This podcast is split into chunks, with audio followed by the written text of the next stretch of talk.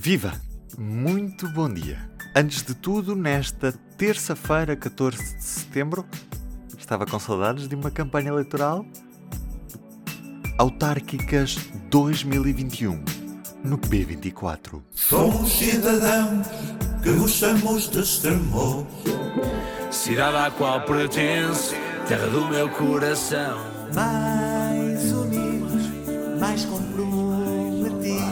Qualidade de vida eu penso.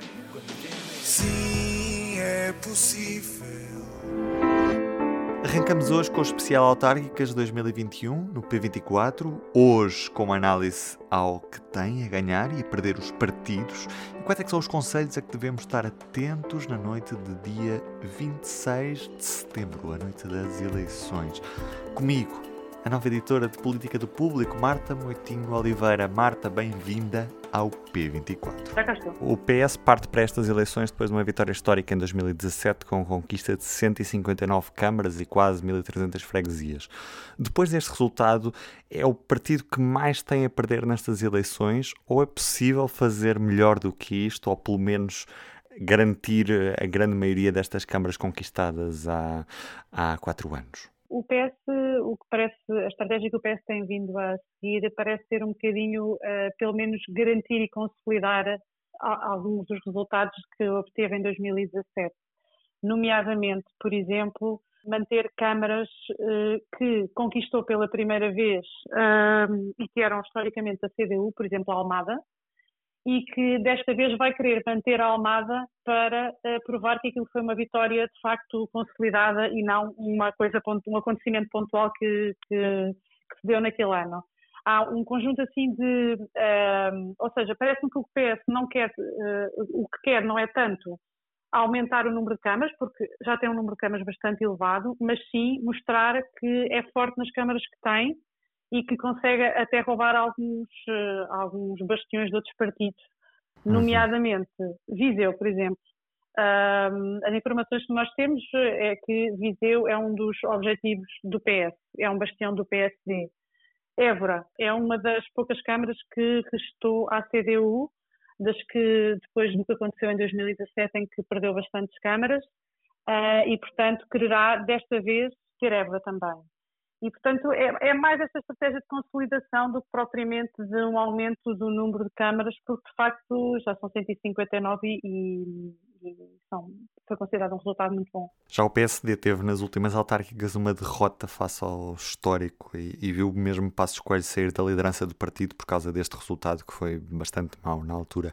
Rui uhum, Rio uhum. fica também em risco se o resultado não for assim tão melhor do que aquele que o PSD teve há quatro anos por um, por um motivo que não tem propriamente a ver com o que está a acontecer neste momento. O Rui Rio, quando tomou uh, posse como líder do PSD, estabeleceu as autárquicas como o seu objetivo principal.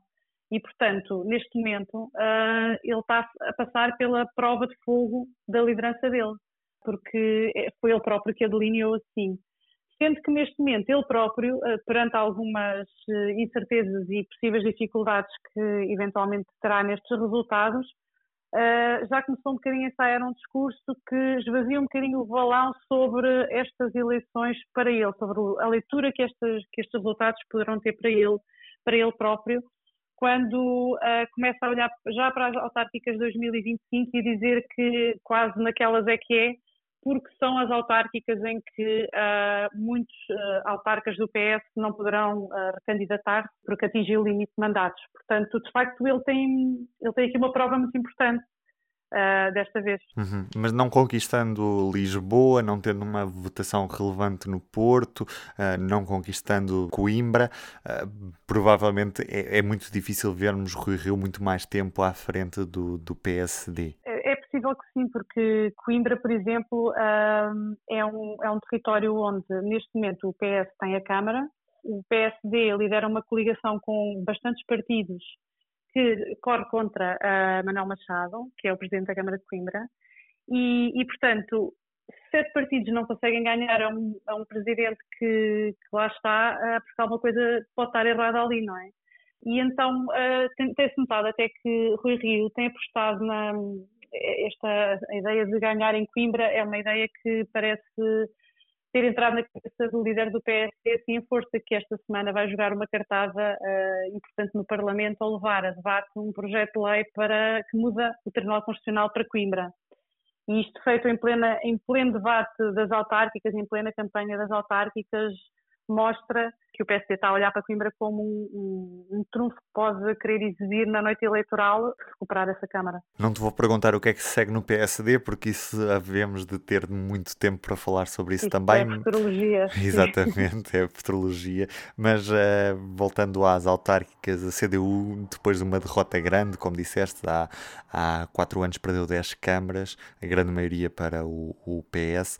Uh, agora tem a oportunidade de recuperar câmaras ou o grande desafio dos comunistas? é manter estas 24 autarquias que já têm neste momento? O, o, os comunistas parecem estar apostados eh, em tentar recuperar uh, algumas destas câmaras que, que perdeu há, há, uns anos, e nomeadamente, por exemplo, a Almada, que é uma câmara que, que disputa com o PS de uma forma ali muito, muito renhida.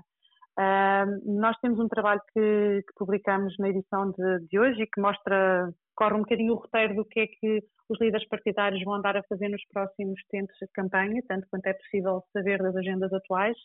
E a CDU está, de facto, mostra que toda a concentração que fará será no Alentejo, no Distrito de Tuba, ali na zona de Lisboa, o que mostra que o líder vai andar nestas zonas para tentar recuperar câmaras que perdeu ou consolidar alguns resultados que, que tenha. Portanto, uh, mostra exatamente qual é, é a aposta dele. Para o CDS, em que é que é importante estas eleições autárquicas? E é que é uma eleição importante para a liderança do, do partido e mesmo para a estratégia nacional do CDS? O CDS, tal como o PSD, também tem eleições uh, no início internas, no início do próximo ano. E, portanto, Portanto, há que conseguir apresentar aqui um resultado bom para se o atual líder uh, quiser continuar uh, à frente do partido.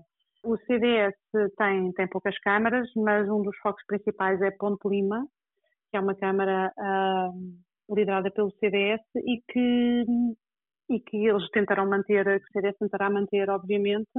A campanha será feita muito nessas zonas muito focada só nas zonas em que o CDS tentará manter uh, o número de câmaras que tem. Uh, a nível de estratégia, as câmaras não são muitas do CDS, é mais uma questão quase de sobrevivência num momento muito perto também do ato eleitoral uh, interno do partido. Uhum.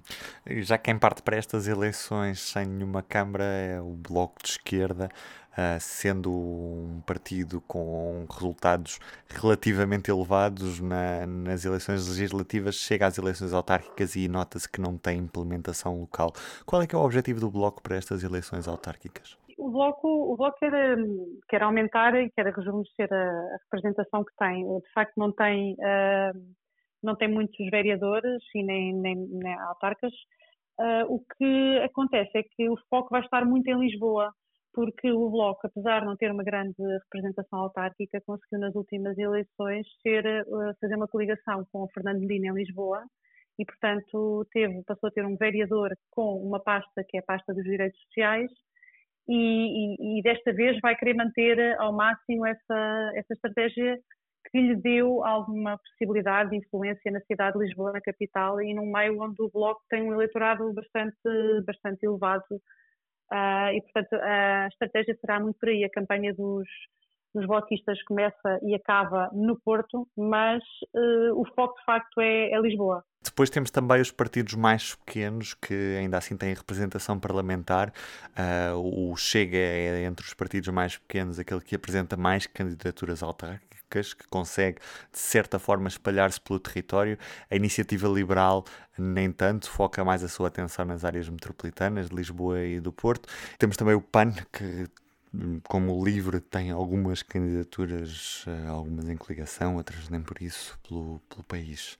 Quais é são os objetivos destes partidos, que todos eles são bastante distintos entre si? Sim, os, os partidos pequenos, de facto, têm ali, uma, têm ali algumas nuances. O, uh, há, há, pelo menos dois que são uma estreia absoluta uh, nestas autárquicas, que são o Chega e a Iniciativa Liberal. Uh, no caso do Chega, o objetivo do partido é tentar conseguir, obviamente, um melhor resultado e a curiosidade ali é nós tentarmos perceber se os bons resultados que André Ventura conseguiu, por exemplo, nas eleições presidenciais se traduzem em alguma coisa depois nas autárquicas. No caso da iniciativa liberal, o, o, partido tentará, obviamente, ficar mais concentrado na, nas áreas mais nas áreas metropolitanas, nos grandes centros urbanos, uh, mas pode haver aqui alguma leitura relacionada, por exemplo, com o facto de a iniciativa liberal não ter ficado uh, na coligação liderada por, pelo PST e com o CDS em Lisboa, que seria é, é com quem divide o eleitorado e, portanto, seria ali um parceiro natural, digamos assim e fica, resolveu concorrer sozinho e, e pronto, e vamos ver que resultado é que terá, porque vamos ver se esta estratégia resultou ou não, não é? Que, que frutos é que teve. O, o PAN, por exemplo, é um partido que, dentro destes partidos mais pequenos e com pouca representação, que quererá uh, eleger mais vereadores uh, do que tem atualmente, mas também sempre muito concentrado nas áreas metropolitanas de Lisboa e do Porto, que é onde estes partidos normalmente conseguem penetrar no eleitorado. Visto que estas são eleições autárquicas, o papel dos independentes também é muito importante, nomeadamente na segunda maior cidade do país, estamos a falar do Porto, em que Rui uhum. Moreira, pelo que mostram as sondagens, deverá ter uma candidatura sem grandes problemas para voltar a ser reeleito. É verdade, é o que as sondagens têm apontado e o que mostra que na, as autárquicas, de facto, são eleições que têm uma dinâmica muito própria. Os candidatos conseguem ter força por si só e não, não precisam propriamente estar escudados num partido para conseguirem ser eleitos. E o Rui Moreira mostrou isso com a sua candidatura. E não só ele ganha, como as sondagens têm mostrado, é uma distância muito grande desde, a sua, desde, a sua, desde o seu resultado até o resultado do candidato seguinte que aparece com votações muito, muito baixas e que são os partidos habituais do arco da governação, digamos assim, o PS e o PSD. E isso também está um bocadinho relacionado com uma questão que nós abordámos num trabalho que tem a ver com a vantagem que os, que os candidatos que já são presidentes de Câmara têm face a todos os outros. E o trabalho que nós publicámos partia de um estudo que mostrava que um presidente que se recandidata parte logo com uma vantagem de 15 pontos. Só por ser presidente da Câmara. E o caso do Rui Moreira é um desses casos que mostra, mostra isso mesmo. A vantagem de já ser presidente. Marta, como disseste, não, não é uma eleição só, são, são mais de 300 e se multiplicarmos pelos vários órgãos autárquicos, Assembleia Municipal e Assembleias de, de Freguesia, temos mesmo milhares de eleições por todo o território nacional neste domingo, dia 26, que vamos acompanhar em público.pt e por isso agradeço-te imenso também por teres lançado esta campanha connosco. Obrigada. Bom, e o mais importante está dito, agora rufem os tambores, siga a campanha, prepare-se porque no seu bairro, na sua aldeia, na sua vila, na sua cidade, vai certamente cruzar-se com candidatos autárquicos prontos a mostrar-lhe ideias para o seu conselho ou para a sua freguesia. As autárquicas são para seguir sempre em público.pt, é por lá que nos encontramos e também aqui, claro, no P24. Eu sou o Ruben Martins, tenham um bom dia e até amanhã.